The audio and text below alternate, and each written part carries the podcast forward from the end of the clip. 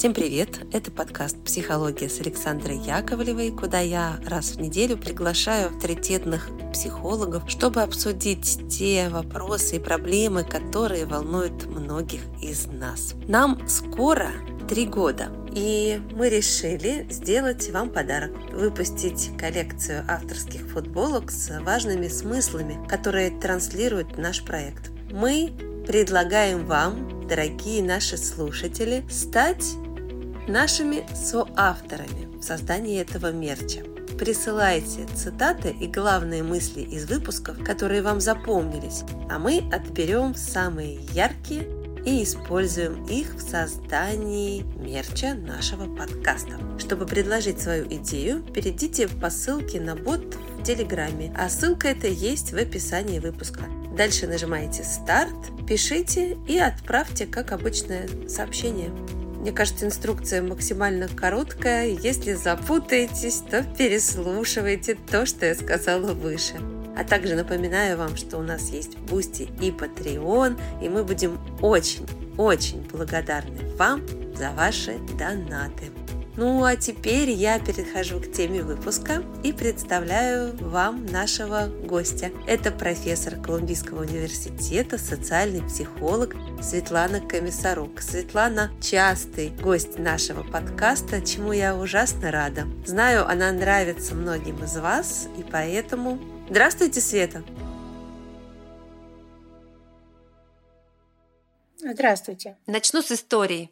Мне не так давно написала девушка на почту. Но имени я не называю, думаю, что поэтому могу рассказать. И очень откровенное письмо она написала о том, что она любит, любит давно, но это не взаимно. И очень глубокие болезненные переживания в связи с этим у нее, и тоска, и много чего. И очень попросила сделать выпуск про безответную любовь. Я написала ей в ответ, что обязательно это сделаю. Мы сегодня со Светланой Комиссарук будем говорить о безответной любви. Уверена, это чувство испытывали многие из нас. Света, а почему так э, остро как-то люди реагируют э, на это простое, казалось бы, словосочетание? Ну, во-первых, давайте спросим, откуда они вообще появляются, эти безответные любовные переживания. Откуда? Почему существует безответная любовь? Потому что, возможно, человеку довольно быстро становится понятно, что она безответная. И вроде бы логически, не включая чувства, понятно, что нужно искать э, своего единственного или единственного где-то в другом месте. Почему это появляется? Ну, во-первых, безответная любовь – это любовь в основном подростковом и юношеском возрасте. И одна из теорий довольно такая оригинальная, она мне очень нравится. Так называемая теория справедливости, которая говорит, что в основном люди в конечном итоге совпадают с кем-то похожим на них. Однако изначально их привлекают не такие, как они сами, а какие-то наиболее желанные партнеры. То есть такое падение вверх. Акт влечения и влюбленности в кого-то более желанного, чем он сам. И этот механизм, к сожалению, приводит к тому, чтобы те, кто более желанные, разочаровались и не захотели продолжать. И вот когда ты понимаешь, что здесь тебе не светит, ты возвращаешься на свой уровень и становишься уже желанным там, где равные тебе. И эти разочарования какая-то одна из категорий безответных любовных переживаний, которые ведут к правильному выбору. Это вот такая теория справедливости, теория, теория равенства. Я ищу такого же, и если не получается, то если я завысил свои какие-то возможности, то я возвращаюсь к своим, к близким, и вот следующая любовь будет уже хорошая. Вторая причина тому, почему безответные любовные переживания так распространены, это платоническая дружба. Люди, которые проводят много времени вместе, мужчина и женщина, испытывают очень сильное чувство близости и интимности, и вот это вот Близость и взаимная симпатия может побудить одного партнера, обычно менее привлекательного, развить романтические чувства к другому. И результатом может быть, к сожалению, такая неравноправная ситуация, когда один хочет перейти к романтическим отношениям, а другой предпочитает оставить их платоническими. И, конечно, платоническая дружба дает прекрасное основание для вот этого безответного опыта. одно чувство расцветает, а другое в состоянии застоя. Это особенно, особенно в подростковом и юношеском периоде, потому что тогда у нас очень важно, с кем мы дружим, тогда мы много внимания дружбе уделяем, и вот тогда может возникнуть такая несимметрия в отношениях. Ну и, конечно, один из вариантов, что безответная любовь – это такой фальстарт на пути к взаимной любви. То есть э, люди начинают вместе, возникает взаимный интерес, и просто после нескольких взаимодействий чувства одного человека ослабевают, а у другого расцветают. Это самый удручающий опыт, потому что вначале было вроде бы взаимное притяжение, да? А потом оказывается, что он или она не хотят продолжать, а я загорелся. Что с этим сделаешь? Что об этом скажешь? Любая, по крайней мере, так утверждают исследования социальной психологии, любая безответная любовь нас обогащает. То есть часто мы испытываем безответную любовь через желание расширить себя, включить кого-то другого в себя, сделать себя богаче за счет того, что вокруг меня вот такие потрясающие люди, которые меня влекут и которые управляют моими действиями. И это нормально. Это хорошо, потому что эти отношения учат нас, как любить, показывают нам, что отношения вероятны. И иногда это просто желание испытать любовь как таковую.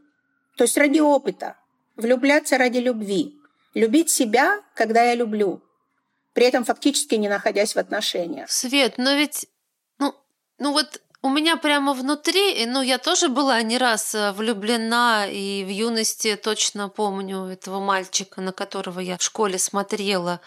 Он был похож на Жана Клода Ван Дамма и, казался мне, ну, очень красивым. При этом мы с ним двух слов не говорили, поэтому я совершенно по характеру его не знала. Я хотела вас спросить, что вы чувствуете сейчас? Когда я вспоминаю про этого мальчика, да, вот какое сейчас главное чувство у вас? Ну, у меня, видите, сразу улыбка на лице, О! у меня затуманился взгляд, я О! перенеслась внутренним О! взором. То есть это довольно теплые воспоминания. Ну, сейчас да. Вот, вот это вы не одиноки. То есть воспоминания потенциальных несовершившихся отношений горько-сладкие и теплые. Ситуация не всегда должна заканчиваться плохо, потому что мы все равно воспринимаем результаты как очень сильное переживание, которое нас э, переносит назад в нашу юность, в нашу молодость. И это то, что показывают все социальные исследования. Люди, испытавшие безответную любовь, в момент, когда их отвергли, страдают, и это не навсегда. С течением времени остается только вот это потрясающее чувство, к которому хочется вернуться, и остаются теплые воспоминания. И наоборот, Наоборот, вы отвергали кого-то? Да. Вот что вы сейчас помните, что вы чувствуете? Вот вспомните того человека, которого вы отвергли. Что вы чувствуете? Ну, мне неприятно было. Вот. В этом тоже вы поддержаны всеми э, отвечающими на опросы. Ты в момент, когда отвергаешь чью-то любовь, чувствуешь себя, ну, плохим. Или ты чувствуешь себя желанным, ты чувствуешь какой-то даже boost твоему эго, и ты чувствуешь даже какую-то власть и определенное удовлетворение, но с течением времени у тебя оставляются негативные и очень неприятные чувства, потому что ты сделал кому-то плохо и больно, даже если это было неизбежно. То есть отвергающий в целом считает свои действия несовместимыми с нормальными моделями поведения в обществе. Он считает себя недобрым, он считает себя грубым, ну, если он не Евгений Онегин, да? Ну да. А вот человек, который хотел бы, потенциально хочет любви, он помнит положительные чувства по этому поводу. Вот такой перевертыш, твист такой противоположные чувства, чем те, которые были в момент обсуждения перспектив. Ну а если вернуться к запросу вот э, нашей слушательницы, которая находится сейчас не в воспоминаниях о несбыточной любви, а в болезненных переживаниях от того, что есть любовь, а ответа нет. То есть это здорово знать, что где-то впереди у меня будет более спокойная вода, да, гладь речная. Угу. Но пока я в чувствах безответных тону или испытываю эту горечь, вот вы сказали слово горечь, оно меня зацепило, то мне тяжело и вот в этот момент хочется что-то услышать поддерживающее вот от Светланы Комиссарук, например. Ну, во-первых, нужно четко знать, что безответная любовь может как быть окрыляющим чувством, так и может быть очень болезненной и очень вредящей, потому что не знаю, где здесь курица, где здесь яйцо, но безответная любовь связана с низкой самооценкой. То есть то ли люди с низкой самооценкой выбирают кого-то себе несоответствующего и страдают от безответной любви, то ли результатом безответной любви становится низкая самооценка. Но это факт. А уж низкая самооценка вредит нам э, очень. Поэтому, если есть возможность, безответную любовь нужно пережить и отпустить и оставить в прошлом. Как это сделать? Верить в то, что среди 7 биллионов населения Земли есть кто-то, кто оценит. Миллиардов, наверное. Миллиардов. И еще знаете, что важно? Очень важно знать, что безответная любовь может быть безответной только в нашем понимании. Возможно, мы просто не нашли в себе мужество проверить. Особенно это касается... Да нет, это и мужчин, и женщин касается. Возможно, если бы мы открыли свое сердце, то как-то бы ситуация разрешилась. То ли человек бы сказал, что он тоже, то ли человек бы сказал, учитесь властвовать собой, но в любом случае это бы прекратилось. То есть тянуть безответную любовь, не зная, что испытывает другая сторона, и убеждая себя, что она безответна, это тоже очень вредно. Это такая хроническая горечь. Если мы про минусы говорим, это низкая самооценка и... И это неуверенность в себе с точки зрения рискнуть и проверить. Возможно, есть перспектива, но человек так и не узнает, что вы ему симпатизируете. Или нет перспективы, но надо хотя бы убедиться в этом. Не считая тех случаев, когда это такая донкихотская любовь, когда это любовь к предмету обожания, которая не нуждается в ответе. Таких тоже очень много, особенно в подростковом юношеском возрасте, когда предмет обожания и не должен нам э, отвечать взаимностью. Это просто наша влюбленность, которая нас учит, как любить, учит, как обожать, и которая вызывает бабочки в животе. И почему нет? Это особый вид такой юношеского увлечения. Знаете, вот мне еще кажется, что я где-то читала, что когда вот вы сказали, да, любовь разрушающая. Я имею в виду разрушающая меня. Угу. Если я люблю, меня не любят, и я начинаю себя уничтожать, что я не такой, или я недостойный. Да-да-да. Или я какой-то гадкий, или что-то со мной не так. Ну, то есть разрушает меня это, да? Я никогда не встречу того, кто меня полюбит. Да-да-да. Да, я отвергнут, и вот человек уходит на дно какой-то пропасти, и, и там сам себя ковыряет бесконечно. Да, уничтожает. Хорошее слово в данном контексте подходит. Так вот, я прочитала, что это в том случае, когда человек хочет взаимности и само чувство любви к другому. Это не самодостаточное чувство, потому что если ты любишь другого человека, то здесь вопрос разберись, кого ты любишь. Если ты другого любишь, ну как-то искренне, то ты можешь признать и это будет хорошо, что другой человек имеет право на выбор, имеет право тебя не любить. И твоя любовь – это как бы твое, оно не его. И взваливать там на него ответственность за свои чувства, и убивать себя саморазрушением – это какой-то тупиковый путь. Можно просто радоваться, что ты знаешь этого человека, и рад, что он есть, и желать ему счастья. То, что вы сейчас формулируете, это кого ты любишь, себя в любви или свое состояние ты любишь, или ты любишь того человека. И, конечно, здесь я, по-моему, уже советовала, опять советую. Потрясающая книга Эрика Фрома «Искусство любви», угу. в которой он это объяснил. Он сказал, что настоящая любовь – это любовь, которая готова быть безответной.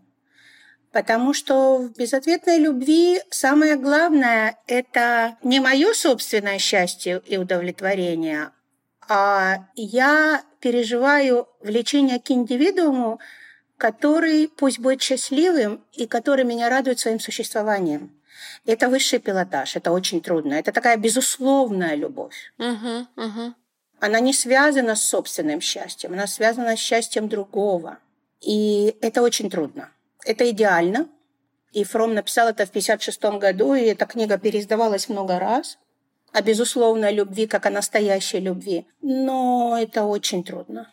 Как правило, мы все-таки такие владельцы этой любви. Мы хотим, чтобы этот человек отвечал взаимностью, чтобы он был мой. Мы испытываем ревность, мы испытываем много обид. И это очень трудно вести себя иначе. Единственное, что помогает, это то, что мы хотя бы осознаем, что то, что мне не отвечает взаимностью, не делает этого человека менее достойного любви и не делает мою любовь ниже ростом.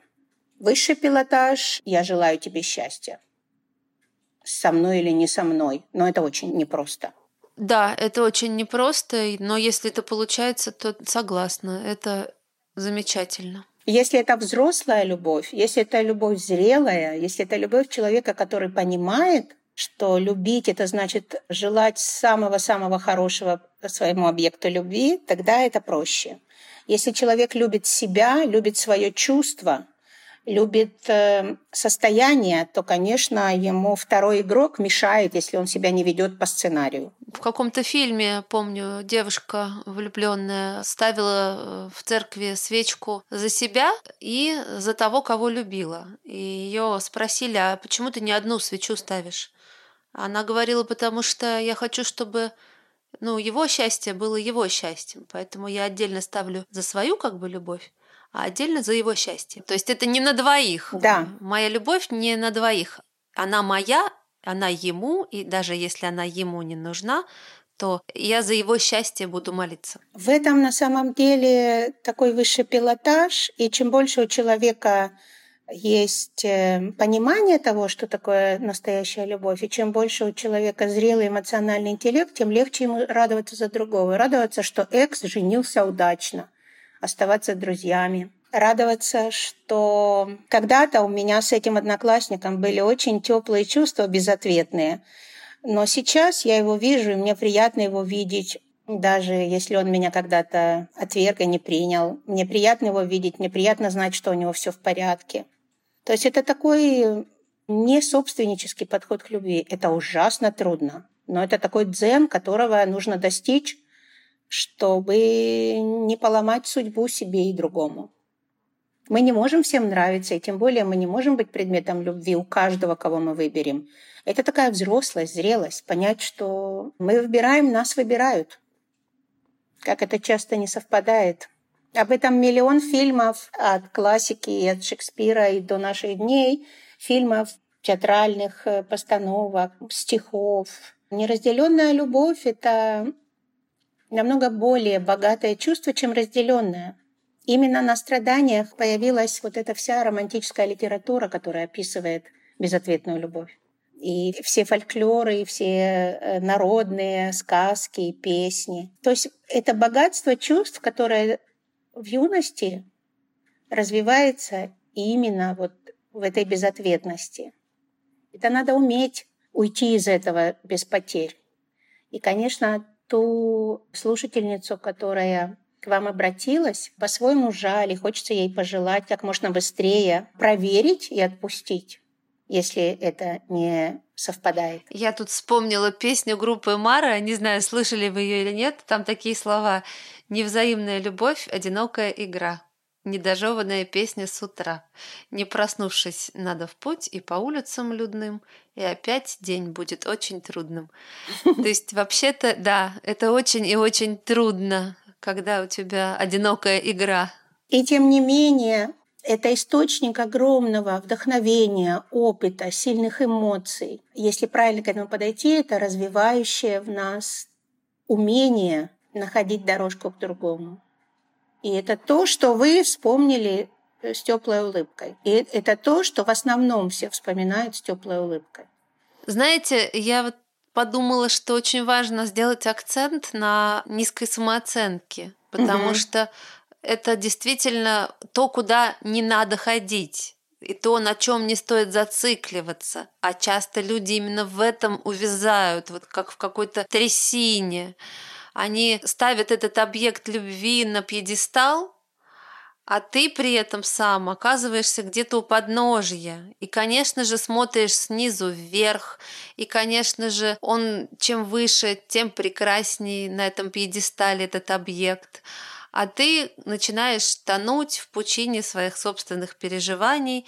И дальше, по сути, это какой-то повод в очередной раз в чем-то себя упрекнуть и в чем-то себе предъявить претензии. Ведь тот, кого ты любишь, как будто бы идеальный человек, а ты несовершенство. И вот дальше человек начинает сам с собой мучиться. Вот мне хочется акцент сделать на том, чтобы люди туда не ходили, если испытывают такое.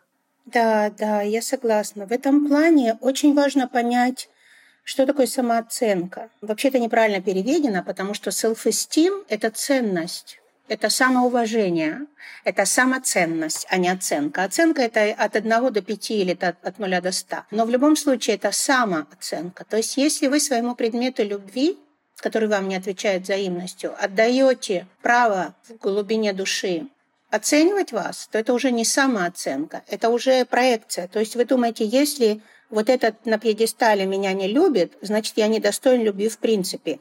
И вот в этом большая ошибка. То есть такому человеку, у которого низкая оценка завязана на безответную любовь, нужно просто по полочкам разобрать, почему его самоценность завязана именно на этой безответности. Знаете, в этот момент, вот если в группе, то помогают, что говорят об этом другие, потому что человек опьянен своей безответной любовью и своим таким презрением к себе, как к недостойному. И люди вокруг, которые слышат его откровения, могут э, объективно со стороны сказать о том, что это совершенно не так. В тебе есть и вот это, и вот это, и вот это. Я в тебе вот это ценю, а я в тебе вот это заметил. А еще ты вот говорил, что ты то и то умеешь. То есть не зацикливайся на том, что одно отверженное чувство определяет тебя целиком. Но человеку, который находится вот в этой пучине, ему очень тяжело объективно себя оценить. Поэтому всем людям, у которых страдает самооценка от безответной любви, я хочу напомнить, что это самооценка. Это не ее оценка и не его оценка. Это я для себя решаю, какая моя ценность. И в этом плане, может быть, даже было бы здорово вспомнить о себе и о том, что в тебе хорошего и ценного до начала этого эпизода безответной любви. Ведь жили же мы как-то до этого. Ведь была же какая-то жизнь. Сейчас она кажется черно-белой и блеклой. Но она же была, и объективно там были достижения, и были поражения, была какая-то здоровая ценность, которую мы себе знали. Воспринимать эту безответную любовь и это понижение самооценки как какую-то волну, которая накатила и пройдет – и ни в коем случае, это вообще такое наше правило, которого мы все должны придерживаться, ни в коем случае не отдавать свою ценность на обесценивание другими. Пусть говорят, что хотят, пусть я думаю, что у них в голове, но это моя ценность, это моя самоценность.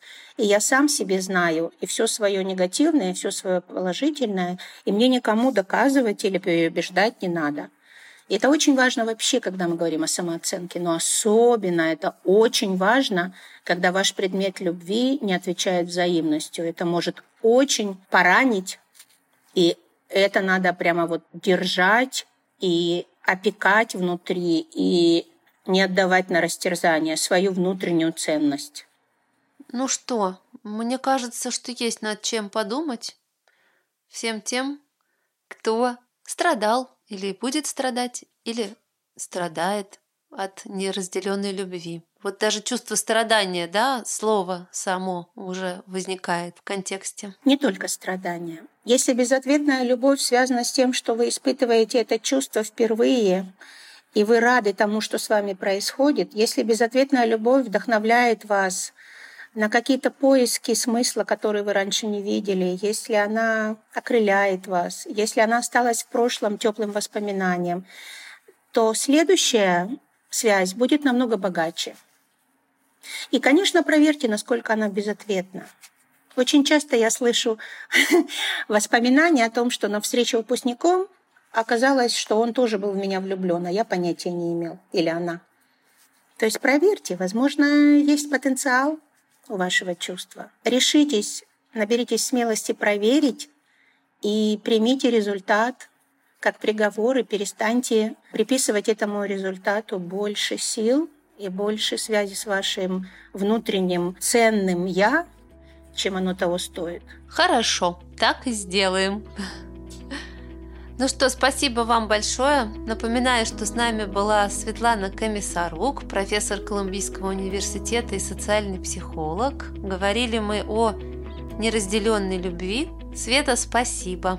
Спасибо вам. Ну, желаю всем любви, конечно, взаимной, но и если она не разделена, то не переживайте так сильно. Все равно эти чувства прекрасны. И хорошо, что они у нас есть. Значит, мы живые. Услышимся. Всем пока.